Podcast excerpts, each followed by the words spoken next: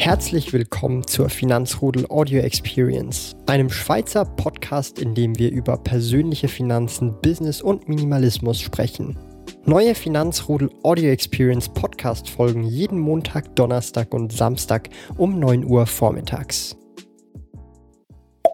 Heute geht es in diesem Video um mein Investmentportfolio. Das ist mittlerweile über 100.000 Schweizer Franken groß. Ich habe es mir aufgeschrieben, hier um genau zu sein. Per Datum heute, heute ist der 27. Mai, sind es 103.756 und 7 Rappen. Schreib sie umsonst noch hin für die Leute, die das jetzt nicht äh, verstanden haben und nicht zurückspulen wollen. Aber wie habe ich mir mit 22 Jahren so ein großes Investmentportfolio aufgebaut? Ich möchte erwähnen, dass jetzt hier das nicht das ganze Nettovermögen ist, weil ich ja auch viel in meinem Business investiert habe. Hier geht es ausschließlich spezifisch um Aktieninvestment, teilweise ein bisschen Cash und P2P Investment, also Investments, die verzinst werden oder Dividende ausschütten oder einfach am Aktienmarkt sind. Wie habe ich mir so ein Portfolio aufgebaut mit 22 Jahren? Erstens einmal, ich bin Schweizer, das ist schon mal ein wichtiger Punkt, weil hier verdient man einfach mehr und gibt natürlich auch mehr äh, grundsätzlich aus, weil einfach das Essen, Miete und so weiter alles viel, viel teurer ist. Aber das ist natürlich ein wichtiger Punkt, dass da in absoluten Zahlen einfach viel mehr möglich ist, im Verhältnis einfacher gesehen als in Deutschland. Ich weiß jetzt nicht genau, was man da für einen Multiplikator nehmen kann, aber nehmen wir mal an, äh, wir nehmen den Multiplikator 2, dann ist es vielleicht in Deutschland gleich schwer, 50.000 im Alter von 22 Jahren zu haben, wie hier, ähm, also ein Investmentportfolio wie hier, ein Investmentportfolio von 100.000 Schweizer Franken mit 22 Jahren. Wenn man jetzt hier den Faktor 2 nimmt. Also es kommt immer darauf an, aber äh, definitiv ist es einfacher, hier 100.000 in Investments zu haben als in Deutschland, weil man dort einfach weniger verdient oder in anderen Ländern. Vielleicht geht es auch in anderen Ländern einfacher, wenn man dort noch mehr verdient als in der Schweiz, aber das ist schon mal ein wichtiger Punkt.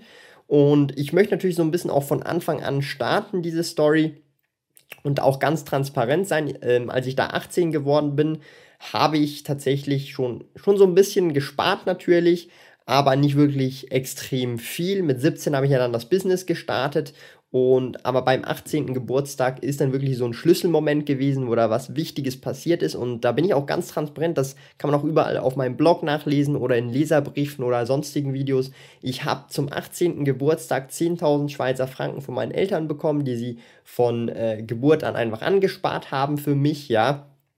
Und mit diesen 10.000 Franken haben sie mir gesagt, ich kann und darf alles damit machen, was ich will. Und für mich natürlich war das ein extrem eine riesige Summe. Ich war noch nie fünfstellig und hatte jetzt auf einmal einfach 10.000 Schweizer Franken und das war natürlich bombastisch, ja. Und ich, ich wollte natürlich nicht unter diese Schwelle gehen. Ich wollte nicht unter die fünfstellige Schwelle gehen. Was ist natürlich passiert nach einigen Monaten? Ich bin dann irgendwie bei 9000 irgendwas gewesen und das hat mich natürlich dann echt genervt.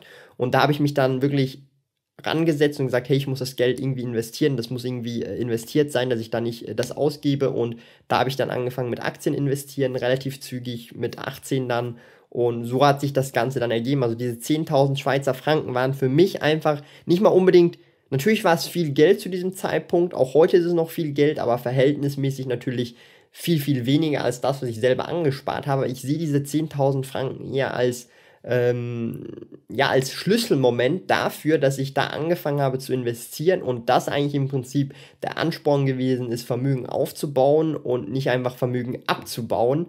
Und das heißt, diese 10.000 Franken an sich, vielleicht hätte es auch mit 5.000 geklappt. Es war einfach so ein bisschen der, da hat es Klick gemacht, ich muss Geld langfristig investieren, um Vermögen aufzubauen. Es ist nicht mal unbedingt diese 10.000 Schweizer Franken, die mich weit gebracht haben, sondern äh, die mentale oder das Mindset, das ich mir dann angeeignet habe, wegen diesen 10.000 Schweizer Franken. Das heißt, es äh, ist natürlich äh, wirklich nicht die 10.000 selber, sondern das Mindset, das ich da durchbekommen habe oder da, dass ich mich damit auseinandergesetzt habe.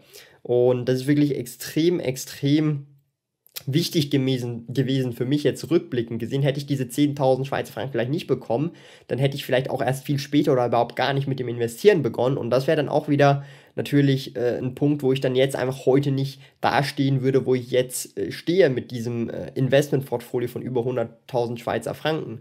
Das heißt, Mit 10.000 habe ich schlussendlich angefangen und mittlerweile sind im Investmentportfolio schon über 100.000, also mehr als das Zehnfache, das ich über die letzten Jahre, seit ich 18 Jahre bin, angespart habe, angesammelt habe und investiert habe. Und das ist natürlich nicht gerade wenig. Wie schon gesagt, äh, der Rest vom Nettovermögen ins Business investiert, teilweise auch Cash auf meinen anderen Konten habe ich jetzt hier nicht drin. Das ist wirklich nur Verrechnungskonto, P2P-Kredite, Aktieninvestments oder Börseninvestments.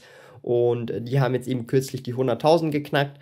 Und das ist wirklich eine große Summe für mich. Also ja, 100.000, also der Großteil äh, meines Geldes, also so 60, 70, ja, gut 60, 70 Prozent sind natürlich in diesem Investmentportfolio drin und das sind halt wirklich ein Großteil natürlich Aktien. Dann haben wir P2P-Kredite. Ich habe hier jetzt sogar auch noch meine äh, Mietkautionen drin für die Wohnung, äh, weil die halt minimal verzinst wird. Darum habe ich die hier auch drin. Ich musste die irgendwo reinnehmen, äh, damit ich die dann auch für meine Nettovermögensaufstellung habe und da habe ich die hier reingenommen und das ist wirklich, das hat sich mit der Zeit aufgebaut. Also ich habe ja dann 2015 angefangen mit dem Investieren äh, oder relativ, ja, dort habe ich wirklich dann angefangen gesagt, hey, da muss ich jetzt investieren. Und das ist jetzt viereinhalb Jahre her.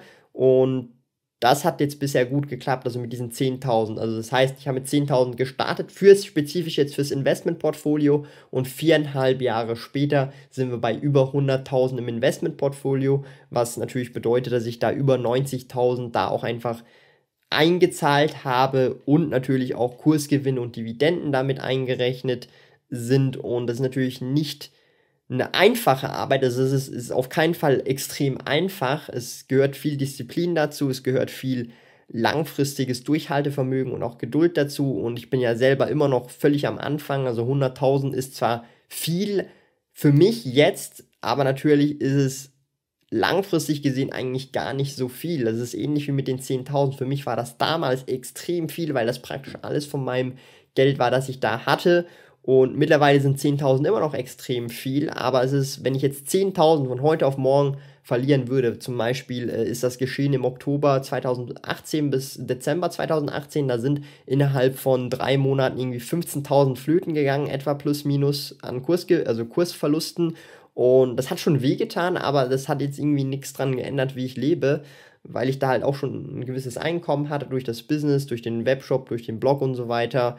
Und das ist halt wirklich, es ist viel natürlich, aber es ist wiederum auch wenig. Es ist so ein bisschen äh, beides, ja. Das, ich, es ist schwer zu erklären und ich hoffe, das versteht man. Also ich hoffe, ich kann es gut rüberbringen. Also als Beispiel, wenn ich jetzt nur 100 Schweizer Franken habe, dann sind ja 100 insgesamt sehr viel, weil das mein ganzes Geld ist. Aber 10 Franken sind nur 10% und das ist halt nicht mehr so viel, ja. Wenn du aber 100.000 hast, ja, dann sind 100 überhaupt nicht mehr viel, weil, weil das nur 0,1% sind, ja. Also natürlich ist es trotzdem noch viel Geld, je nachdem, was du damit machst, aber verhältnismäßig äh, macht das halt immer einen Unterschied. Wenn ich jetzt dann irgendwann eine Million habe, dann sind 100.000 auch nicht mehr verhältnismäßig so viel, wie sie jetzt 100.000 sind, weil jetzt 100.000 immer noch relativ ein großer Anteil von meinem Vermögen ist. Und je mehr Vermögen man aufbaut, umso mehr sieht man das auch. Oder diese, man setzt halt einfach einen anderen Referenzpunkt und der ändert sich halt mit der Zeit, mit dem Alter, mit dem Vermögen und das ist definitiv ein wichtiger Punkt. Aber grundsätzlich was oder wie habe ich es dann tatsächlich jetzt geschafft, diese 100.000 im Investmentportfolio anzusammeln?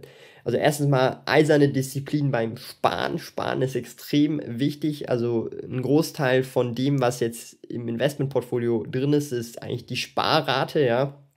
Sprich, das, was ich monatlich investiert habe vom Gehalt. Also ich hatte da Sparquoten je nach Monat zwischen 30 bis 50, 60 Prozent und im Schnitt waren es ungefähr um die 40 plus minus Prozent, die ich da pro Monat beiseite legen konnte und dann auch monatlich in Aktien unter anderem oder in andere Investments investiert habe.